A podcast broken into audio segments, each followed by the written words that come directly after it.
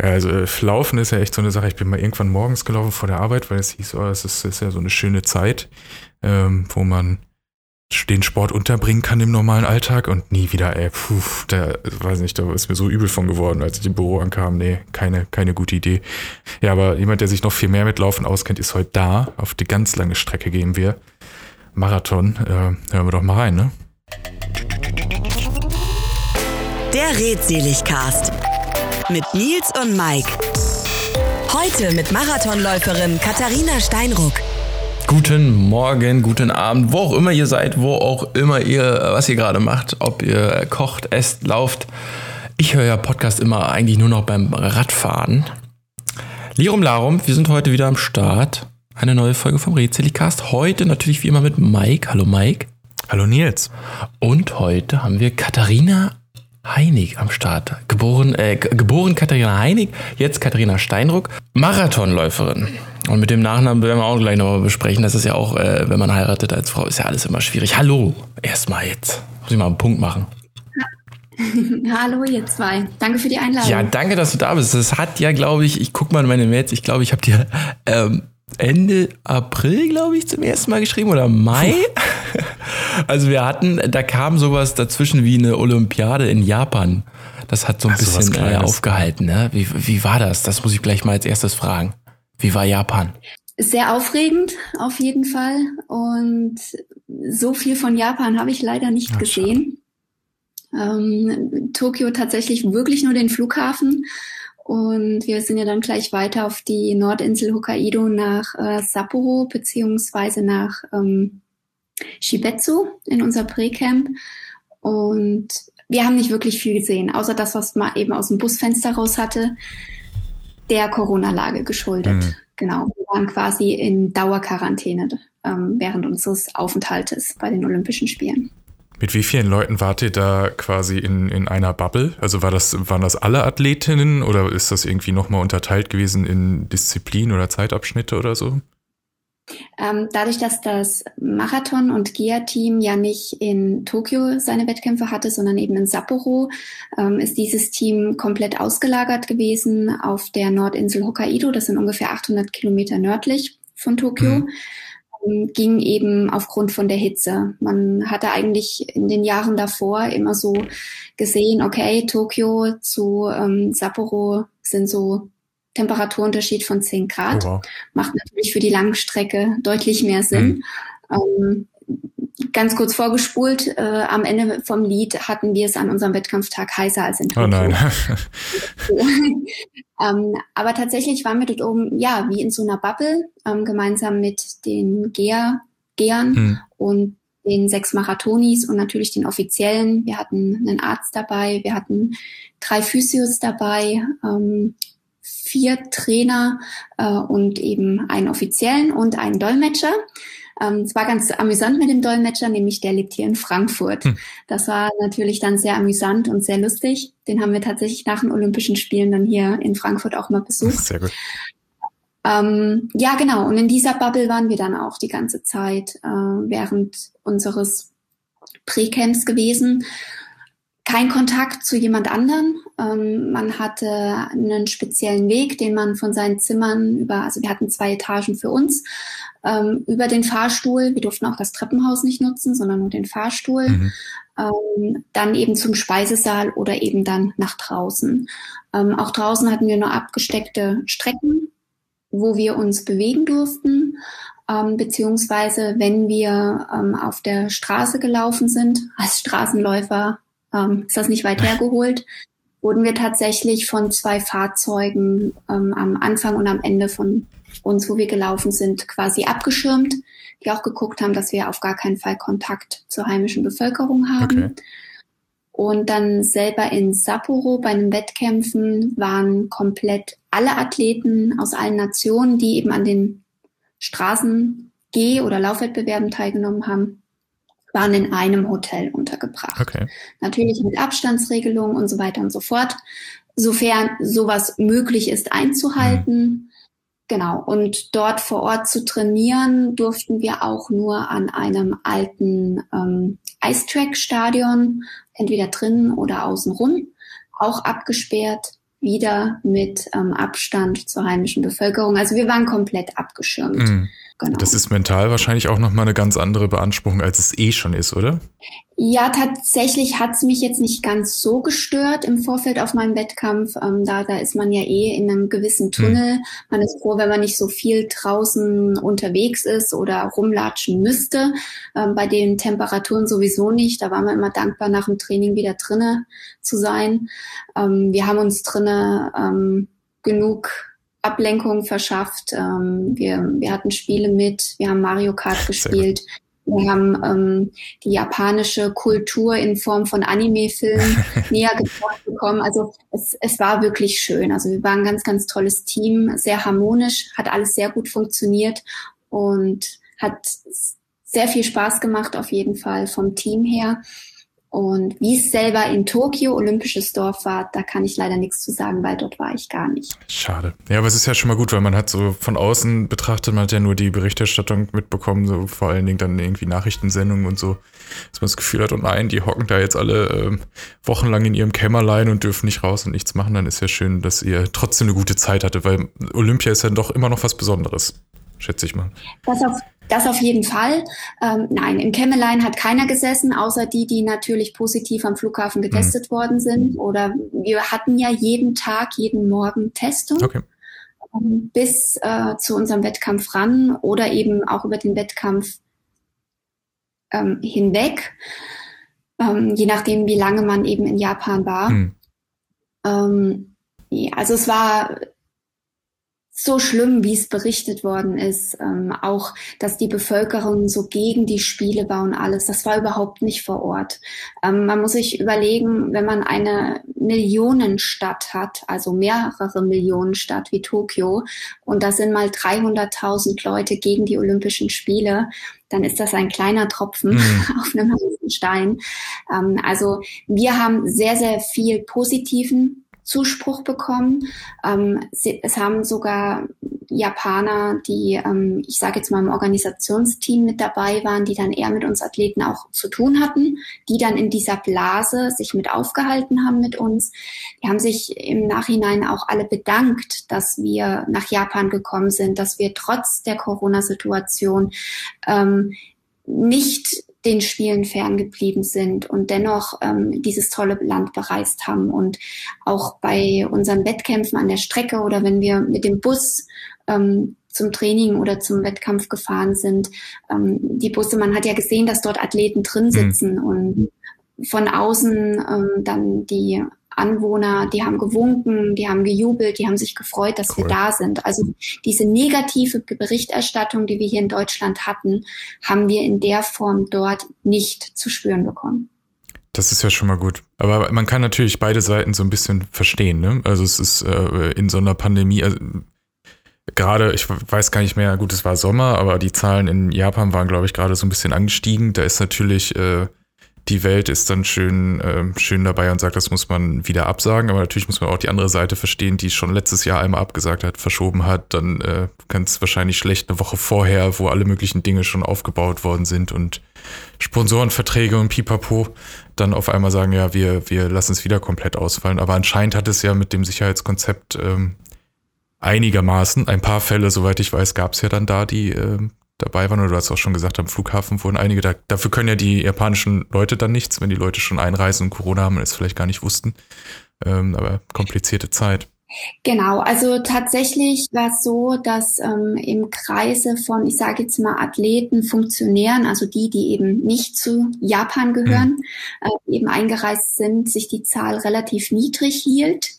Ich kann die Zahl jetzt nicht hundertprozentig wiedergeben, aber diese hohen Zahlen, die genannt, genannt worden sind mit über 200, 300 Fällen, das sind tatsächlich vorwiegend ähm, Japaner gewesen, die im Umkreis der Spiele gearbeitet haben. Ah, okay. Also die dann quasi für verschiedene Unternehmen ähm, im Umkreis um, um Wettkampfstätten oder ums olympische Dorf hm. eben dort gearbeitet haben. Ah, okay. ähm, das waren am Ende tatsächlich zum größten Teil die Fälle und gar nicht jetzt äh, die Athleten oder die Funktionäre. So, ich bin übrigens auch wieder da. Mein Internet ist dann einfach abgeraucht. Und es war einfach. Was habt ihr noch von mir gehört? Habt ihr meine Frage überhaupt noch gehört? Ja, die okay. wurde dann Also die, da sind wir schön ins Thema eingestiegen. Okay, sehr schön, sehr schön. Anyway, also Japan war schön, muss ich mal so fragen, Katharina, nochmal äh, unterm Strich. Auf jeden Fall. Also ich war ja Gott sei Dank 2020, Anfang des Jahres, bevor der ganze Corona-Wahnsinn äh, losging, hatte ich noch einen Wettkampf in Osaka gehabt und hatte dort natürlich die Möglichkeit, mehr etwas im Umfeld ähm, von äh, dieser auch Millionenstadt ein bisschen was zu sehen, von der Kultur, vom Land. Äh, wir hatten zwar nur Regenwetter, aber das war nicht schlimm. Es war auf jeden Fall sehr interessant und dementsprechend kenne ich Japan ein kleines bisschen schon und ich würde immer wieder in dieses Land reisen. Es ist eine andere ist das, Welt, ne? Genau, wollte ich auch gerade fragen. Ist das so ein Kulturschock, wie manche berichten? Mm, ja gut, man hat extreme Moderne neben absoluter Tradition mhm. und das steht teilweise äh, nebeneinander. Also es ist, es ist interessant. Ich würde es jetzt nicht unbedingt als Schock bezeichnen. Ich lebe in einer Großstadt, also Großstadt für Deutschland. Ja. Ähm, deswegen habe ich jetzt kein Problem mit großen Straßen, Hochhäusern und äh, wie auch immer. Aber für jemand, der jetzt aus einer etwas kleineren Stadt kommt, kann man schon sagen, boah, Beton, überall nur Beton. Stadt, Menschen, laut, Licht. Aber sind nicht deutsche Großstädte im Vergleich zu zumindest Tokio dann äh, auch gefühlt eine Kleinstadt? Ja. Das ist ja auch nur definitiv. ein Bruchteil. Jetzt sag mal, du läufst doch auch, ne? Ja, ich war heute Morgen wieder und ich habe mich wirklich gequält, weil viel zu wenig Schlaf und es war alles überhaupt keine gute Voraussetzung für einen Lauf. Ich habe jetzt auch nur die acht Kilometer gemacht. Das war alles, ja, also das war alles, alles ganz furchtbar ähm, heute Morgen. Aber heute, heute Abend dann wieder schön früh ins Bett, weil Schlaf ist äh, für einen guten Lauf auch sehr wichtig. Mit am wichtigsten. Das stimmt. Aber du bist gelaufen, sei stolz auf dich. Ja, ich denke mir dann aber auch so, boah, also ist das noch gesund, wenn man dann so nur fünf Stunden geschlafen hat und sich dann noch äh, losballert und Uff. weiß ich nicht. Ähm, aber Ernährung ist ja auch eine wirklich verdammt wichtige Sache beim, beim gerade beim Profi-Marathon-Laufen oder beim Profisport. Wie, wie, äh, in welcher Ernährungsspirale äh, steckst du gerade drin, Katharina? Bist du gerade irgendwie am, in einer speziellen Diät, auf einem speziellen Ernährungsplan? Nein. Sehr gut. Also tatsächlich bin ich, was die Ernährung angeht, würden, also mein Mann sagt immer, was das angeht, bin ich definitiv kein Vorbild. Okay.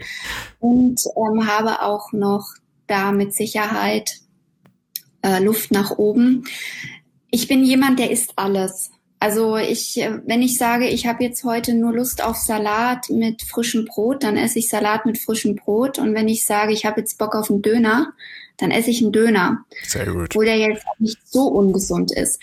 Ähm also ich bin jetzt nicht so der Fast-Food-Esser, so McDonald's, äh, Burger King oder was weiß ich. Also das Zeug mag ich nicht, einfach weil es mich nicht satt macht. Mhm.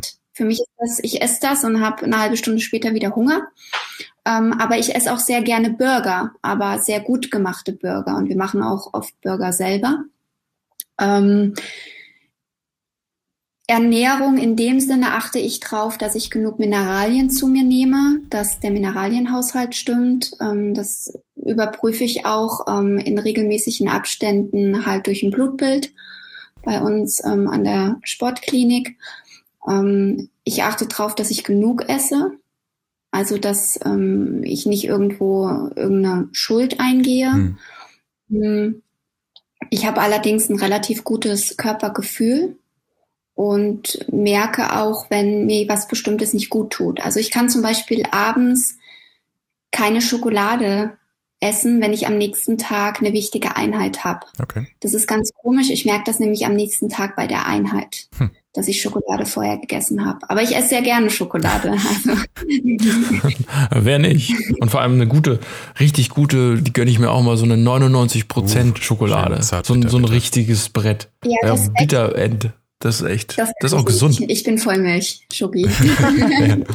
ja, und was ist dann ähm, während des Laufs? Also es ist ja auch immer faszinierend. Also ich, ich glaube, das längste, was ich mal gelaufen bin, ist auch vielleicht irgendwas unter 10 Kilometer. Also sowas wie Viertel- oder Halbmarathon habe ich noch nicht mal geschafft. Ähm, aber ihr seid ja dann relativ lange, bestenfalls jetzt nicht so lange, aber schon ähm, ein, zwei, drei, vier Stunden, je nachdem, was ihr lauft. Ähm, unterwegs. Was, was kommt dann äh, unterwegs neben dem obligatorischen ähm, Wasserbecher an der Strecke und gibt's dann die, den Müsli-Riegel oder den, den isotonischen Quetschi oder was, was nimmt man da zu sich? Also ähm, ich nehme schon im Training ab 20 Kilometer, ähm, trainiere ich quasi die Wasser- und äh, Gelaufnahme dann für den Marathon. Mhm. Also man sollte das im Training auch immer mit trainieren, damit der Körper, der ja bei einem Wettkampf sowieso aufgeregt ist und man nervös ist und alles, einfach das schon mal gewohnt ist und da eben nichts Neues passiert oder plötzlich was Neues mit der Wasseraufnahme oder der Gelaufnahme ähm, passiert. Ähm, ich habe, ich nehme äh, so ein Hydrogel, mhm. wo halt ordentlich viel, ja, Zucker, sage ich jetzt mal den Überbegriff, äh, drinne ist und das quasi aller zehn Kilometer im Marathon. Ähm, habe meine eigene Trinkflasche mit ähm, leicht ein bisschen Natrium drinne, einfach, dass die Wasseraufnahme besser funktioniert. Und ähm, also Natriumsalz. Ja, Aha. Also das darf man sich jetzt nicht vorstellen, dass ich das Salzwasser trinke. es ist wirklich nur auf, ich sage jetzt mal auf eine Liter Flasche so eine kleine Prise. Das schmeckt ah, auch okay. nicht. Es geht einfach darum, ähm, man hatte leider schon die Fälle, vor allem bei so langen ähm, Wettkämpfen wie zum Beispiel beim Ironman, dass da wirklich ein Athlet ertrunken ist. Mhm. Aber nicht im, im See, sondern auf der Laufstrecke, weil ihm hat Wasser gefehlt. Er brauchte Wasser und hat Wasser, Wasser, Wasser getrunken und ist aber vom Körper her dann, ja, es wurde gesagt, er ist wie ertrunken, weil der Körper das Wasser nicht aufnehmen konnte. Das ist ja wie so eine Black Story. Ja, voll. Ja, und deswegen sagt man bei Wasseraufnahme, es sollte immer etwas an Mineralien drin sein, dass die eben aufgenommen werden können. Vor allem bei diesen extrem ähm, langen äh, Wettkämpfen, wo zum Teil auch harte äußere Bedingungen sind. Man schwitzt ja auch mhm. sehr und haut natürlich dadurch sehr viel an Mineralien raus. Mhm. Und die muss man ja in einer gewissen Weise wieder reinholen. Ähm, während des Laufs ein Mineralgetränk, also so Elektrolytgetränk, nehme ich auf gar keinen Fall zu mir, ähm, weil das haut durch. das könnte Probleme geben auf der Strecke. Mm, aber sowas kann man dann nach dem Rennen alles zu sich nehmen, um das wieder aufzufüllen. Also Gatherate wäre jetzt nicht deine erste Wahl. Äh, auf gar keinen Fall beim Wettkampf. Also für nach dem Wettkampf ist das kein Problem. Da kann man das machen. Ähm, mir schmeckt das nicht. ich greife dann tatsächlich zur Cola äh, nach dem Rennen. Ah, okay. ähm, die pusht, die hat Zucker und beruhigten Magen. Also damit komme ich ganz gut klar, direkt nach einem harten Rennen. Aber sonst trinke ich auch keine Cola. Mhm. Genau, also das ist so äh, die Aufnahme, die ich eben im Training bei langen Läufen oder auch bei langen Alternativeinheiten, sprich äh, Skifahren, Skiroller, Crosstrainer, Radfahren, also alles, was so alternativ ist, äh, wenn dann die Einheit natürlich auch länger als eine Stunde wird, nehme ich da solche Sachen eben auch zu mir, weil ich mache ja die langen Einheiten nicht, um abzunehmen, sondern um Substanz aufzubauen. Hm. Also brauchst du ja eigentlich auch noch äh, ordentlich Kohlenhydrate. Ja. Bist du ja eigentlich gar nicht auf so einer, wie soll man sagen, Schwendiät oder Ketogen unterwegs, sondern wirklich einfach ähm, Masse Genau, Power. Quasi, ja, genau. Also was ich mal ausprobiert habe, ist, was ja auch viele machen ähm, mit den Eiweißshakes. Mhm. Tatsächlich äh, muss ich davon die Finger weglassen, weil ich brauche es eigentlich fast nur angucken und merke, wie die Muskeln bei mir wachsen. Okay. Also wirklich krass. Ich reagiere da sehr, sehr schnell drauf. Ähm, und die Muskulatur wird sehr hart und fest und kann dann natürlich ähm, vor allem bei uns Langstrecklern dazu führen, dass man eher mal eine ja, eine Zerrung nicht, aber einen Krampf oder eine Verkrampfung von der Muskulatur bekommt. Und das ist natürlich auch nicht äh, Sinn der Sache. Die einzige Diät, die ich tatsächlich mache, ist eine Woche vor einem Marathon. Das ist die sogenannte Saltin-Diät. Mhm. Und bei der Saltin-Diät wird quasi ähm, eine Woche vor dem anstehenden äh, Marathon ähm, eine Art Ausbelastung gemacht, wo die Zelle angeregt wird, Zucker rauszuhauen, also Energie abzugeben. Ähm, und ab dem Tag für drei Tage ernähre ich mich rein Fetteiweiße. Also überhaupt keine Kohlenhydrate. Ähm, das habe ich inzwischen ein bisschen auf mich angepasst in den letzten drei, vier Jahren, dass ich ein kleines bisschen an Kohlenhydraten zuführe, weil ich sonst zu sehr, ähm, es bei mir zu sehr an die Substanz geht. Hm. Hm. Und dann quasi nach diesen drei Tagen kommt nochmal eine Art Ausbelastung, ähm, bei der man vom Kopf sehr stark sein muss, ähm, denn ich laufe da fünf Kilometer mit äh, All-In, also alles, was ich habe, und das ist nicht mal annähernd das Marathontempo was ich dann an dem Sonntag oder Samstag oder je mhm. nachdem, wann der Wettkampf laufen möchte. Das ist vom Kopf äh, relativ frustrierend, ähm, aber man weiß ja, dass es funktioniert. Ähm, deswegen sollte man da nicht zu viel draufgeben. Und ab dieser Einheit dann wird für anderthalb, zwei Tage komplett nur Kohlenhydrate aufgefüllt in äh, hoher Menge. Also sprich, ich habe dann ähm, einen Shake von circa einem Liter ähm, und oh. da kommt Maltodextrin und Glucose rein oh. mit Wasser und Zitrone, weil sonst ist es zu süß. ähm, und das ist, muss man sich vorstellen, ist wie so ein bisschen so ein zähflüssiger Shake. Rübenkraut oder so. Mm. Genau, und, und, der wird dann aufgefüllt, also und der, mit dem fülle ich dann zwei Tage lang auf. Also ich mache mir dann zwei solche Shakes und dann wird natürlich dazu auch Kohlenhydrate gegessen. Kein Zucker, äh, kein schlechter Zucker in Form von jetzt Süßigkeiten, Kuchen und sonstiges, sondern wirklich Reis, Kartoffeln, äh, Vollkornnudeln und sowas. Und dadurch versuchst du dann mehr äh, Zucker zu speichern in, den, in deinen Zellen oder was genau, war nochmal dann? ist ja durch diese Ernährung davor, ähm, haut die Zelle ja alles, was so an Zucker noch drinne ist, raus. Äh, vor allem auch so dieser alte Zucker, der da schon länger drinne hängt, wird rausgespült und es entsteht quasi wie ein Schwammeffekt bei der Zelle. Und wenn ich dann natürlich von außen ähm, den Zucker zuführe, saugt die Zelle sich richtig voll mit dem Zucker. Und ähm, man sagt, das gibt so den gewissen nochmal Kick und Kraftschub. Ähm, so, man sagt ab 35, 36 Kilometer. Es gibt Athleten, die schwören drauf, es gibt Athleten, die machen das überhaupt nicht. Ähm, das, da muss aber jeder selber seine, ja, seinen Weg finden. Vielleicht ist das ja auch so was okay. Psychisches, oder? Hat man da vielleicht auch so einen Placebo-Effekt nach dem Motto, ich habe mich da jetzt eine Woche durchgekämpft, weil wie du, das kann ja, glaube ich, schon zehrend sein. Und dann, ja. sobald dieser Effekt bei Kilometer 35 oder was auch immer eintritt, dass man dann denkt, ja, das liegt bestimmt daran, aber vielleicht war es auch einfach nur der Wille, der sich da irgendwie transportiert hat. Ja, und wenn es alleine nur daran lag, hat Hauptsache ja es funktioniert, ja. genau. Ja, aber wie hat das, äh, das habe ich mich im Vorfeld gefragt. Also bis jetzt Olympia gelaufen, Respekt, also super, super Leistung auch. Ähm, aber wie, wie hat das bei dir angefangen? Also hast du irgendwann bei den Bundesjugendspielen gemerkt, so, ey, geil, ich kriege hier immer eine Ehrenurkunde und bin Beste in der Klasse, ich sollte das vielleicht mal richtig machen? Oder wie bist du dazu gekommen, Läuferin zu werden? Ähm, danke erstmal zu Olympia. Ähm, tatsächlich, also meine Eltern kommen ja beide aus dem Leistungssport. Also ich bin quasi im Leistungssport ja groß geworden. Ich war noch kein Jahr und war schon in Mexiko mit dem Trainingslager. Hm, kann mich aber an vieles da gar nicht mehr dran erinnern. Meine Eltern selber haben mich aber nie zur Leichtathletik oder zum Sport gedrängt. Wenn wir bei Straßenläufen waren, wo es Bambini-Läufe gab, hatten meine Eltern immer gesagt, ja, magst du mal mitlaufen und so. Und da habe ich immer gesagt, nee, das will ich nicht. Und da haben meine Eltern es auch sein lassen. Also die haben mich da nie zu irgendwas gezwungen. Tatsächlich zur Leichtathletik gekommen bin ich damals durch einen Klassenkameraden in der, ich glaube, dritten oder vierten Klasse, also in der Grundschule. Und dadurch, dass meine halbe Klasse bei der Leichtathletik war, da musste man natürlich dann mit. Und ähm, bin da dann zur Kinderleichtathletik gekommen bei meinem ersten Verein, der LG Odenwald. Und habe dort eben äh, am Anfang einmal die Woche und dann irgendwann auch zweimal die Woche dort die Kinderleichtathletik mitgemacht und bin da dann langsam reingewachsen.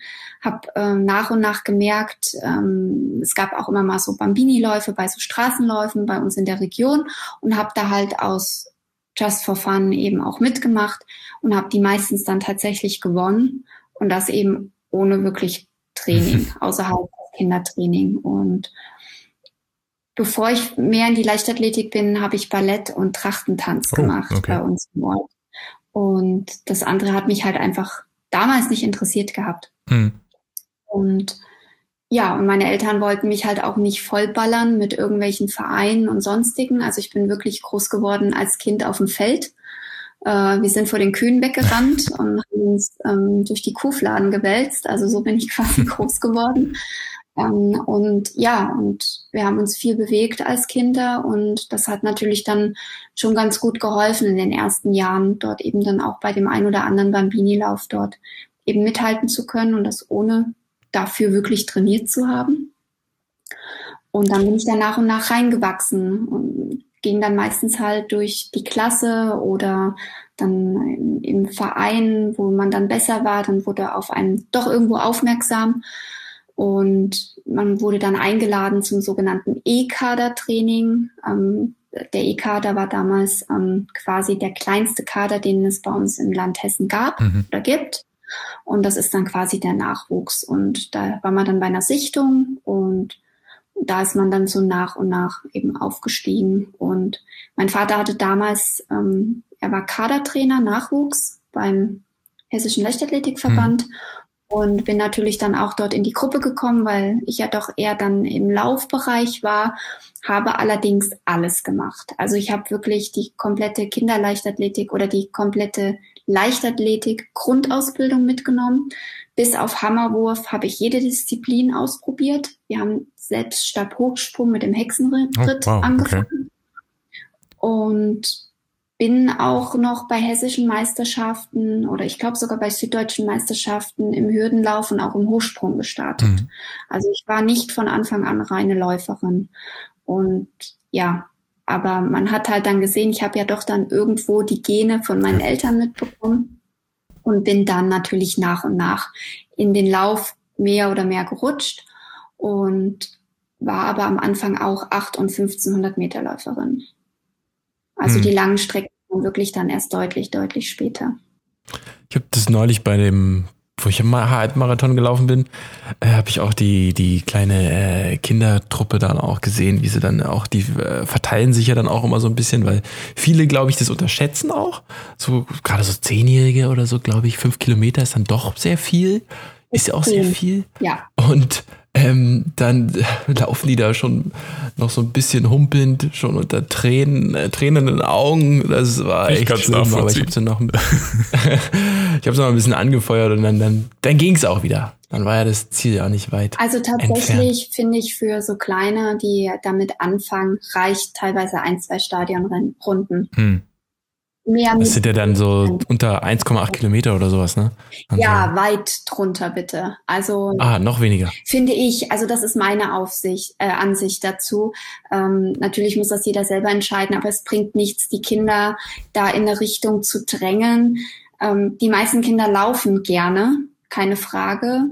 Ähm, aber ihnen den Spaß zu nehmen, indem man sagt, du musst jetzt hier fünf Kilometer rennen, finde ich eigentlich mm. eher kontraproduktiv. Dann lieber eine kürzere Strecke, damit sie auch noch Freude dran haben, oh, ich will noch mal. Ähm, ja. Ja, aber das ist ein interessanter Punkt, weil ich hatte damals in der Schule immer das Gefühl, Mensch, wenn, wenn große Pause ist, dann wird 15 Minuten durchgerannt, Fußball gespielt, was auch immer. Aber wenn der, wenn der äh, Schulsportlehrer dann irgendwie sagt, so wir laufen mal zwei Runden, oh nein, zwei Runden laufen. Bloß nicht, Quälerei. ja, gib den Kindern einen Ball, entweder in die Hand oder an den Fuß, dann rennen die ja. weiter. Also Deswegen sind ja auch sehr, sehr viele ähm, Läufer bei uns Quereinsteiger aus dem Fußball. Ah, okay. Oder ähm, Fußballer, die oder Fußballerinnen, die zum Teil dann auch sehr gute Crossläuferinnen sind. Hm. Ähm, also von der Sache her, es muss nicht von klein auf nur gerannt werden, um Gottes Willen. Ja, das finde ich auch krass, was Fußballer teilweise abreißen. Vor allen Dingen ja nochmal ähm, also ich glaube, mittlerweile ist es ja noch mal intensiver geworden. Den wird teilweise ja noch mal irgendwie 12, 13 Kilometer in anderthalb Stunden. Klar, eine Pause dazwischen. Und im Vergleich zur Marathon-Entfernung ist das natürlich nichts, aber dafür mit extremen Sprint zwischendurch, dann bleibt man stehen ein bisschen. Das ist schon, schon Wahnsinn. Hat man gar nicht immer so auf dem Schirm. Ist auf jeden Fall ein super Training, ja. Hm. So, wie du hast gesagt, am Anfang waren das ähm, kürzere Strecken. Wie bist du dann äh, drauf gekommen, dass die längere dir äh, mehr liegt? Einfach ausprobiert. Okay, so einfach. Also war ja tatsächlich dann so, dass man sagt, ach komm, wir laufen mal eine 3000. Ähm, dann war ich leider als äh, Schülerin beziehungsweise Jugendliche ähm, oft verletzt gewesen, hm. ähm, da ich ständig umgeknickt bin. Okay. Äh, oft selbst verschuldet. Und dadurch geht dir natürlich auch eine gewisse Spritzigkeit verloren dann für die kurzen Strecken. Und dadurch ging es dann automatisch mal auf eine 5, dann irgendwann auch mal zu einem Straßenlauf, wo ich quasi auch damals durch äh, meine Teamkolleginnen aus äh, meiner Trainingsgruppe ja mehr oder weniger aufgefordert bin, komm, mach doch mit. Mhm. Und da sind wir dann äh, zusammen dann eben bei diesem Straßenlauf an den Start gegangen und das war gar nicht mal so schlecht. Also, oder ich war gar nicht mal so schlecht da gewesen. Und dann merkt man, ach, das macht ja irgendwie doch Spaß und dann macht man halt hier mal einen Straßenlauf und da einen Straßenlauf. Und je älter man wird, ähm, desto mehr wächst man dort in einer gewissen Weise auch rein. Ähm, tatsächlich mit dem Marathon war dann eigentlich so eine spontan, also spontan jetzt nicht, aber so eine Entscheidung gewesen, auch nachdem ich wieder eine längere Verletzung hinter mir hatte, wir probieren es einfach mal über den Marathon. Mhm. Und daraufhin bin ich dann, ich bin im Vorfeld auch schon mal Halbmarathon gelaufen und habe mich da dann aber eben vorbereitet und bin dann 2010 tatsächlich meinen ersten Marathon gelaufen und war im Ziel und meine Aussage war einmal und nie wieder. Und man sieht ja, wo es hingeführt hat. Das sagen, glaube ich, viele, ne? Wenn sie dann Marathon beendet, beendet haben, dass dann nie wieder als erstes kommt. Aber ja, es ist, wenn man dann, du hast es vorhin schon erwähnt, so ab 30, 35 Kilometern, dann kommt dann so ein, so ein Kribbeln. Dann kann man quasi eigentlich unendlich lang laufen. Oh, geil. In der Theorie. Wann, wann hast du das Gefühl? Ich hätte das gerne auch. Na, ich, ich hatte das einmal, wo ich einmal den, ich bin, bis jetzt habe ich nur einmal geschafft. Letztes Jahr während der Corona-Zeit durfte ja jeder oder wurde jeder ermutigt, vom Berliner Marathonverein Pipapo äh, alleine zu laufen. Und da bin ich den dann auch alleine gelaufen. Und da war dann irgendwann echt, ich habe bei, bei, bei 21 Kilometern habe ich einen kurzen Walk gemacht, also wirklich nur kurz zum Trinken und dann weitergelaufen und dann waren so ab 30 Kilometer war das dann eigentlich, da war das Ziel schon so nah, da hätte ich, glaube ich, echt ewig weiterlaufen können. Man ist natürlich dann bei 42 irgendwas oder 41 Dingsbums äh, dann zusammengefallen und konnte auch gar nicht mehr, aber bis dahin war das echt dann irgendwie. Du musstest nicht durch die Wand. Kein Problem mehr. War nee. diese Erfahrung. das war schon cool. Und beim, warst du beim letzten Berliner Marathon dabei, Katharina? Nein, ich habe ihn am Fernsehen verfolgt. Ah, okay. Warum? Ähm, weil der fünf Wochen nach Olympia war. Oder ah, okay. Das ist mir etwas zu eng und ich hatte nach Olympia gesagt, ich laufe keinen Marathon mehr dieses Jahr. Nie wieder. Ah, okay. Nein, das nicht, aber nicht mehr dieses hm. Jahr. Also man sagt, äh, so zwei, maximal drei Marathons im Jahr, im Jahr reichen vollkommen aus. Hm.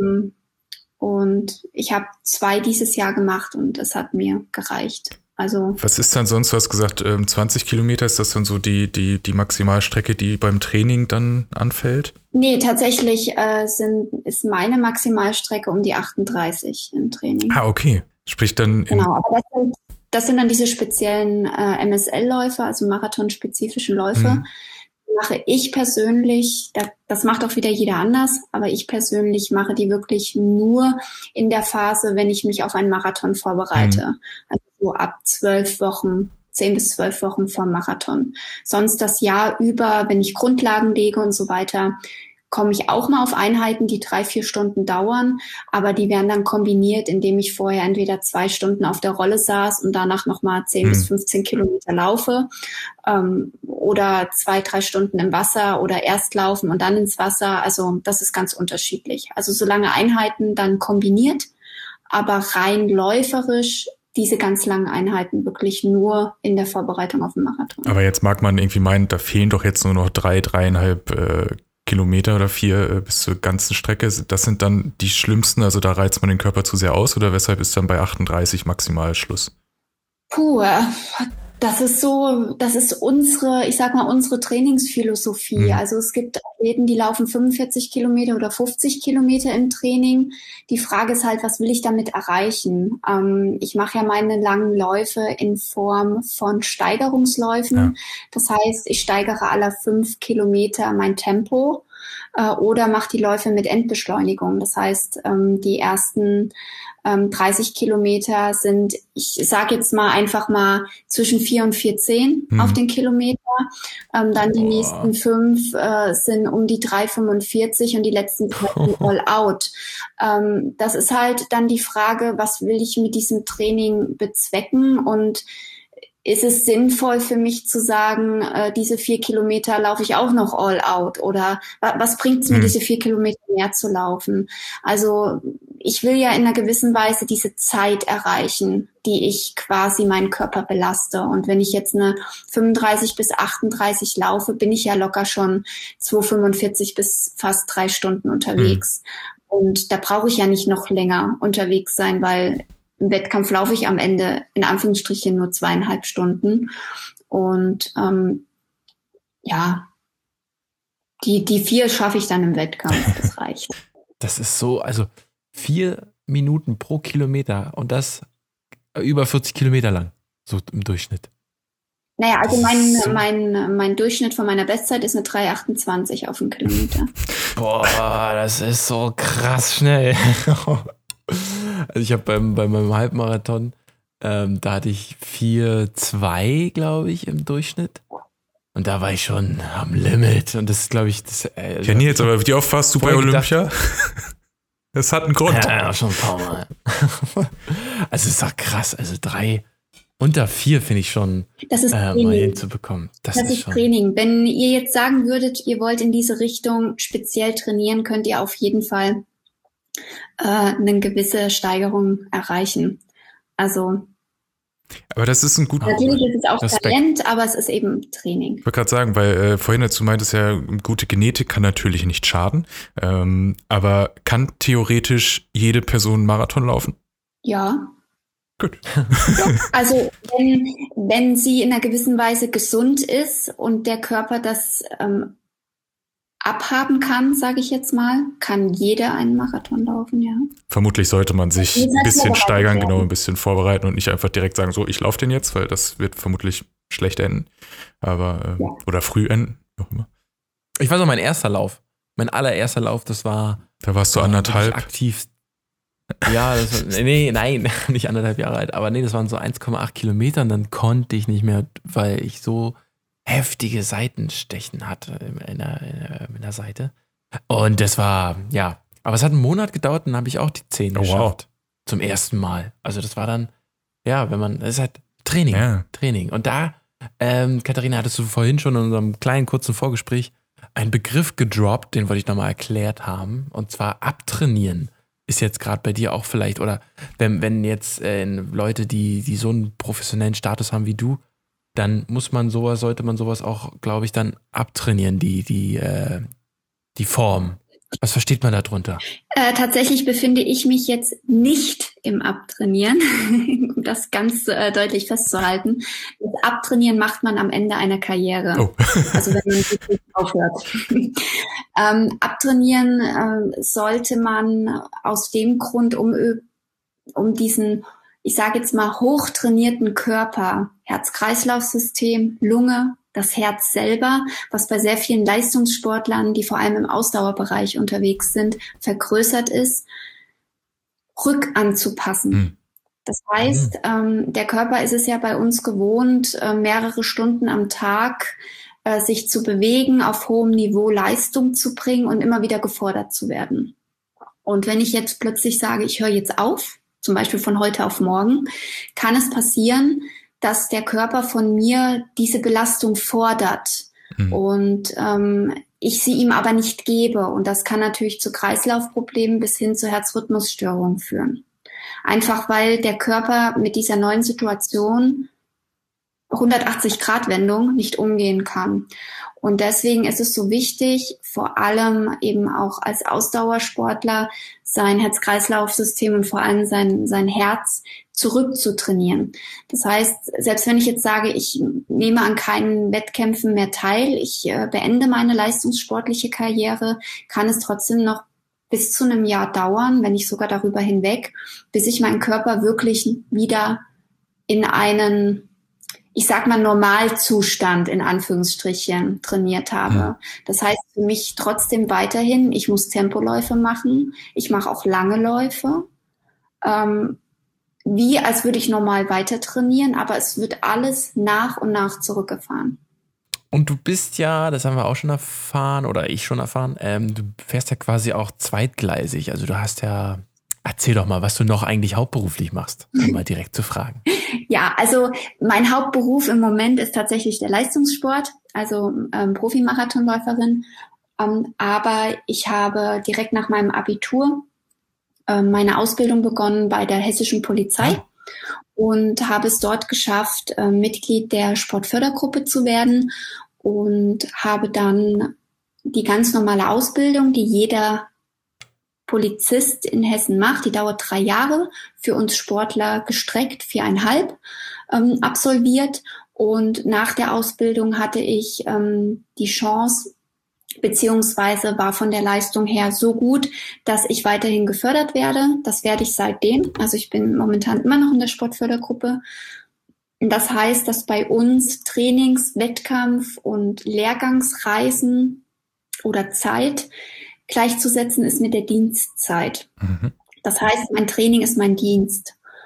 Und da gibt es natürlich auch verschiedene Abstufungen bei uns in der Sportfördergruppe. Es gibt Athleten, ähm, die gehen 50-50, also 50 Prozent arbeiten, 50 Prozent, also ähm, Training, also die trainieren auch voll, aber äh, es gibt ja auch verschiedene Sportarten, wo jetzt, ich sag mal, der Trainingsaufwand nicht so hoch ist ähm, wie bei anderen Sportarten. Mhm.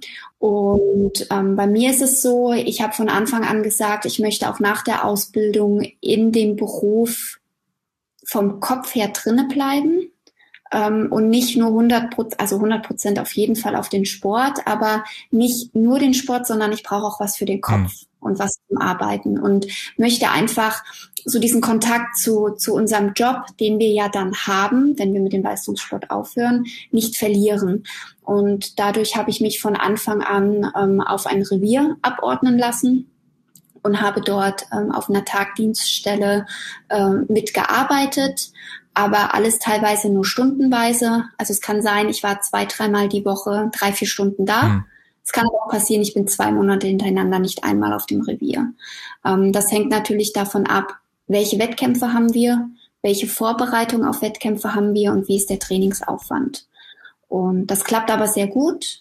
Wir müssen ähm, unserem Dienstherrn gegenüber quasi eine Planung abgeben, äh, wie die nächsten Wochen aussehen mit Trainingszeit, Trainingsort, Wettkämpfe und so weiter.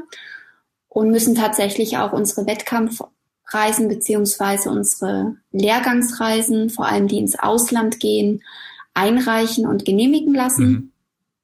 Und da gab es eben jetzt auch zu Corona ähm, Problem, würde ich es jetzt nicht bezeichnen, aber ähm, das eine oder andere Land hätte ich kein Trainingslager machen dürfen, weil ich ja trotzdem den Bestimmungen des Landes Hessens unterliege, ähm, da ich ja beim Land Hessen angestellt bin und ähm, dementsprechend mich dann auch an ihre Regeln halten muss und das natürlich auch tue. Und da haben wir dann natürlich dann Alternativen als Trainingslehrgänge gefunden. Das war dann kein Problem. Das ist ja schon eine noble Sache, dass es dieses Programm gibt von der Polizei Hessen. Definitiv. Ähm, das ist dann einfach, dass sie so ihre, ihre, äh, ja, ihre Polizisten, ihre Mitarbeiter so fördern und wenn ihr dann mal irgendwann vielleicht dann die Karriere beendet. Ich weiß gar nicht, wann hört man so auf als Profi-Marathonläufer? Da gibt es doch dann auch, oder Läuferin, da gibt es ja dann auch, ähm, ja, irgendwann eine Grenze, eine Altersgrenze, oder? Mm, tatsächlich sagt man immer, man macht so lange, wie es der Körper mitmacht. Und solange man sagt, wenn man als Profi unterwegs ist, es auch noch ansprechende Leistungen sind, sage ich jetzt. Also es gibt ähm, Marathonläufer, die sind ähm, Anfang Mitte 40, die bringen wirklich noch ähm, wirklich herausragende Leistungen und sind damit europäische oder zum Teil erweiterte Weltspitze. Ähm, es gibt Athleten, die hören mit Anfang 30 auf, weil der Körper nicht mehr mitmacht. Also das ist ganz unterschiedlich, das ist dann individuell. Hut ab. Machen, machen das andere Bundesländer auch? Quasi ihre Polizisten äh, rausschicken in die Sportwelt und die quasi zu ultra krassen Polizisten trainieren? Also bei, quasi bei der Landespolizei war Hessen Vorreiter. Hessen arbeitet auch zusammen mit Rheinland-Pfalz. Also wir haben quasi in unserer Klasse äh, damals in der Ausbildung auch zwei ähm, Pfälzer mit dabei gehabt. Also Hessen und Rheinland-Pfalz arbeitet da zusammen. Aber es haben auch andere Bundesländer Sportfördergruppen inzwischen ins Leben gerufen. Ähm, da arbeitet aber jedes Bundesland ein bisschen anders. Wie es da mit der Ausbildung aussieht und wie das genau funktioniert, kann ich nicht sagen. Ähm, aber es gibt einige ähm, Profis, also zum Beispiel auch die Dominika Meyer. Ähm, sie ist ja im Grunde auch Profi, ist auch Polizistin.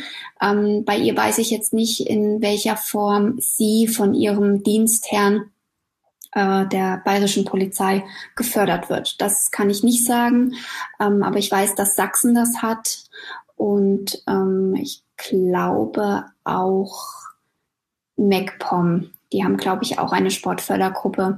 Ähm, die Bundespolizei hat eine Sportfördergruppe und die Bundeswehr sowieso. Was mich jetzt interessiert, wenn du, wenn du läufst, Nils hat schon vorhin gesagt, äh, eingangs, dass er Podcasts zum Beispiel hört, wenn er, wenn er Rad fährt oder läuft oder sonst was. Ähm, was ist bei dir beim normalen Training auf, auf den Ohren oder ist da eher, dass man, ähm, ich sag mal, auf den Körper hört und da ganz pur läuft? Äh, wie ist das? Also tatsächlich, wenn ich äh, meine normalen Haupttrainingseinheiten habe, habe ich gar nichts auf den hm. Ohren. Ähm, weil entweder wir laufen ähm, in einer Gruppe oder ich habe ähm, eine Trainingspartnerin oder einen Trainingspartner, mit dem ich unterwegs bin, oder eben meine Mama oder auch mal mein Papa oder auch mein Mann begleiten mich auf dem Fahrrad und dann unterhält man sich natürlich. Ah, okay. Also nichts auf den Ohren.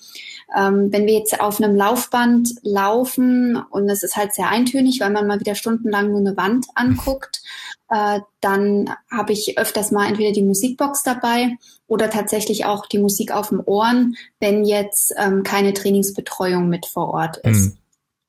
Ähm, Musik auf den Ohren oder ich höre meistens tatsächlich Hörbücher, ah, okay. wenn ich laufe. Außer ich muss mich extrem motivieren, weil ich gerade gar keine Lust habe, rauszugehen. Ähm, dann kommt natürlich auch mal Musik auf die Ohren, aber das tatsächlich nur, wenn ich auf einer Strecke unterwegs bin, wo ich weiß, hier ist kein Verkehr, hm. hier kann mich keiner umfahren und ich habe äh, es tatsächlich so leise, dass ich alles mitbekomme, was um mich rum passiert. Ähm, ansonsten Musik noch auf der Rolle, also wenn man ähm, auf der Rolle zu Hause fährt oder hm. überhaupt das Training drinne stattfindet. Da ist dann wirklich Musik oder Hörbuch auf dem Ohr, aber draußen in der Regel eigentlich gar nicht. Okay, spannend, weil ich glaube, viele äh, AmateurläuferInnen ähm, ja gut, du sagst schon, zur Motivation benutzt es dann auch manchmal, aber ich glaube, äh, gerade bei vielen, bei mir ist es zum Beispiel so, dass ich viel lieber damit laufe ähm, und teilweise je nachdem, was es für ein Lied ist, auch, auch der Beat einen so ein bisschen in so einen Rhythmus irgendwie bringen kann. Das auf jeden Fall mir ist es zum Teil einfach zu gefährlich, hm. auch wo wir laufen.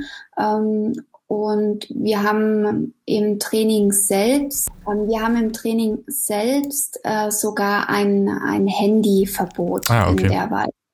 Ähm, und ja, wir sind eigentlich in der Trainingsgruppe von Anfang an so erzogen worden, dass äh, es hier ein Miteinander ist. Und hm. da muss nicht eine Gruppe laufen und jeder Musik auf dem Ohr ja, haben sich auch unterhalten. Und tatsächlich im Wettkampf ist es auch verboten bei uns. Okay. Wie ist denn das mit, äh, du, du sagst, ihr unterhaltet euch dann, das funktioniert, weil ihr da eher ähm, auf, auf kleinem Tempo unterwegs seid oder seid ihr so lungentechnisch äh, ausgebildet, dass das ähm, den Großteil eines normalen Marathons auch funktionieren würde und die Leistung jetzt gar nicht so krass beeinflussen würde? Tatsächlich im Wettkampf unterhalten wir uns nicht. Ja, ja, das dachte ich mir aber. äh, vielleicht, vielleicht mal ein kurzes äh, ähm, alles gut oder äh, Daumen hoch oder mach mal schneller hm. oder mach mal langsam. Das war's dann. Nee, tatsächlich im Training bei den intensiven Einheiten unterhalten uns auch okay. nicht. Da brauchen wir unsere Puste. Aber wenn wir Dauerläufe haben oder lange Dauerläufe oder auch die lockeren Läufe, also alles, was sich so im Wohlfühltempo ist ja doch eine etwas breitere Spanne ja. bewegt, da quatschen wir die ganze Zeit. Hm. Also äh, manchmal quatscht auch der eine mehr, um den anderen ein bisschen abzulenken, ähm, dann der andere mal wieder ein bisschen mehr. Also hm. das ist eigentlich kein Problem. Und vorhin meintest du, äh, klar, ähm, auf dem Laufband läuft man auch mal und da ist natürlich verhältnismäßig langweilig, weil die Szenerie sich nicht ändert und man in der Regel drin ist. Aber du hast auch äh, ursprünglich gesagt, dass äh, auch mal irgendwie äh, Ski-Sessions macht und andere, andere Varianten. Ist das dann einfach, um ein bisschen Abwechslung reinzubekommen, aber trotzdem in Richtung Ausdauer zu gehen? Oder was für Hintergründe sind da, dass man vielleicht nochmal andere Muskelgruppen anspricht? Oder wofür sind die Sessions dann? Genau, also es ist einfach dafür, dass das Herz-Kreislauf-System trainiert wird, mhm. dass man auf längere Einheiten kommt, also eben nicht nur anderthalb Stunden am Stück läuft oder zwei. Das ist irgendwann für die Gelenke und die Muskulatur auch nicht so dolle, dass man einfach eine Abwechslung hat ähm, vom Kopf zum einen, klar, aber eben auch für den Bewegungsapparat und äh, es ist zum Teil eine andere Muskulatur, die angesprochen wird, was natürlich dann einen neuen Reiz gibt, der einen dann auch vorwärts bringt in einer gewissen Weise. Und wir müssen ja im Training immer mal wieder neue Reize setzen, damit sich die Zelle entwickelt, damit wir uns von der Leistung her entwickeln. Und dafür sind sowas wie Skiroller, Skifahren, Crosstrainer, Ellipse oder das Elliptico, was man draußen fahren kann, Rennradfahren, Schwimmen, Aquajoggen. Breite Palette. Noch alles gibt. Ja, das alles wirklich top. Und ich selber habe herausgefunden, dass ähm, ich mit dem Alternativtraining besser auch höhere Belastungen abfangen kann. Ja. Das heißt, wenn wir in den absoluten Hochphasen sind im Training, ähm, viele kommen auf 240 230 Kilometer die Woche. Ich komme zum Teil nur in Anführungsstrichen auf 170 bis 190, okay. aber habe zusätzlich noch acht bis zehn Stunden alternativ. Hm. So, weil ich halt diese anderen Kilometer, die die anderen vielleicht laufen, tue ich eben über äh, die Zeit dann eben auf der Rolle oder auf dem Crosstrainer hm. abarbeiten und fahre damit sehr gut, weil ja, wie du vorhin schon gesagt hast, es ist schonend und es ist äh, auch für den Körper eine Art Abwechslung. Aber dann ist dein Körper vermutlich, äh, vor allen Dingen, wenn es so eine Alternativbelastung gibt, noch in der Lage, Muskelkater zu entwickeln? Oh ja. oh, ja. Also ich frage mich manchmal, äh, wieso ich jetzt hier gerade wieder Muskelkater habe. Also ähm, natürlich, wir ändern, wir machen ja auch Krafttraining, wir machen Stabi-Training. Mhm. Ähm, ich mache sehr viele Übungen für meine Füße oder auch für den Beckenbereich, besonders jetzt aufgrund der neuen Schuhe. Ähm, das muss alles natürlich in das Training mit reinfließen und da werden die Übungen eben auch immer mal wieder abgewandelt, Thema neue Reize setzen und dann entdeckt man plötzlich wieder eine Muskelpartie, wo man nicht wusste, dass es ja anscheinend doch auch noch Muskeln gibt. Also ähm, meine Mama, also sie ist ja auch meine Trainerin, die lacht mich manchmal aus und sagt, es kann doch nicht sein, dass du schon wieder Muskelkater hast. Und dann gucke ich sie an und sage, Mama, ich kann mich kaum bewegen. Und sie so, was hast du denn gemacht? Ich so, ja, deine neuen Übungen. Und dann lacht sie halt, ne? Sehr gut. Aber es ist schön, weil es ist, glaube ich, ganz motivierend, weil die, die, die normale LäuferInnen, wie ich es bin, die halt äh, nicht viel laufen an Strecke, ähm, dann mal sehen, okay, selbst die Olympioniken haben sowas, das ist sehr gut. Was würdest du denn äh, Leuten empfehlen, die äh, ja, sich so als Ziel gesetzt haben, Richtung Marathon zu gehen? Wir haben vorhin schon gehört, Nils beim ersten Lauf irgendwie 1,8, einen Monat später waren es schon 10 äh, Kilometer. Wie, wie sollte man da rangehen? Wie sollte man sich steigern? Wie merkt man, äh, hm, das ist jetzt irgendwie eine Strecke, äh, da, da muss ich erstmal draufbleiben und die quasi verbessern oder ab wann verlängert man die Strecke? Ja, tatsächlich würde ich jeden, der sagt, äh, ich möchte gerne einen Marathon laufen, ähm, dass er erstmal sich ärztlich abchecken lässt. Das ist eigentlich immer so der erste Weg. Ähm, ist wirklich alles in Ordnung, weil wir haben leider ganz oft bei Marathons Fälle, ähm, dass plötzlich einer umkippt und hört, der war doch kerngesund und nein, er hat einen Herzfehler. Das sind halt leider dann die Fälle, die total unschön sind und wo wirklich jeder in einer gewissen Weise für sich selbst verantwortlich ist, aber das definitiv abchecken sollte. Mhm. Und dann suche ich mir einen Marathon, den ich gerne laufen möchte. Schön sind immer Landschaftsmarathons, wo man auch ein bisschen was sehen kann oder ähm, dort, wo man unbedingt mal hin wollte. Also man sollte wirklich für seinen ersten Marathon sich einen Marathon aussuchen, wo man sagt, da will ich hin. Also das, okay. das ist für mich ein Ziel. Also dass man sich quasi so ein richtiges Ziel setzt. Und dieser Marathon sollte nicht in den nächsten drei, vier Wochen sein. auch nicht in den nächsten zwei, drei Monaten. Am besten sollte man sich wirklich mal mindestens, aber wirklich mindestens ein halbes Jahr nehmen. Hm. Am besten ist eigentlich ein Jahr. Weil es kommt ja auch immer drauf an, von was für einem sportlichen Aktivitätsniveau komme ich. Mhm, also es gibt sehr viele, die trotzdem einmal die Woche mit ihren Jungs Fußball spielen gehen und ähm, äh, noch in, in einem Badminton-Team sind. Die bewegen sich ja am Ende trotzdem mehr oder kommen von einem anderen Niveau als jetzt jemand, der eigentlich sich die letzten 30 Jahre zwischen Bürostuhl und äh, Busbahn sonst gar nicht bewegt hat. Also da sollte man auch ehrlich zu sich selber sein, wo stehe ich? Und dann ist es oft ähm, ratsam zu sagen, okay, ich informiere mich erstmal, ähm, wie, was ist das mit dem Laufen, was brauche ich alles dafür, sprich das richtige Schuhwerk. Oh ja. Ähm, die richtige Kleidung, wobei ich die jetzt mal in Klammern setze, äh, ob da jetzt jemand in professioneller Kleidung rumrennt oder eine Jogginghose anhat, ist eigentlich vollkommen egal. Wichtig sind wirklich ähm, die richtigen Schuhe. Aber wo sollte man da bei den Schuhen drauf achten? Mm, tatsächlich würde ich für die Schuhe raten, in einen Laufshop zu gehen. Hm der eben auch anbietet Laufanalyse. Und zwar in der Form, dass äh, die Schuhverkäufer, die dort arbeiten, die kennen sich aus. ähm, und dass man dann einfach äh, sagt, das und das will ich machen. Ähm, dann wird geguckt, auch ein bisschen von der Größe und von der Körperstatur ausgegangen und ähm, dann eben ähm, wofür wird der Schuh benötigt und dann testet man einfach ein paar Schuhe. Ja. Ähm, es gibt äh, Hobbyläufer, die knicken sehr nach innen, es gibt welche, die knicken sehr nach außen. Also manche haben X-Beine, manche haben O-Beine, andere tippeln mehr. Also da würde ich wirklich ähm, auf die ja, Expertise in mhm. solchen Laufläden halt zählen. Ähm, weil der Schuh muss passen, ähm, er muss äh, in einer gewissen Weise mit unterstützen, aber das sehen auch die, äh, die Verkäufer dann. Also da kann man auch gerne mal ein paar Euro mehr ausgeben.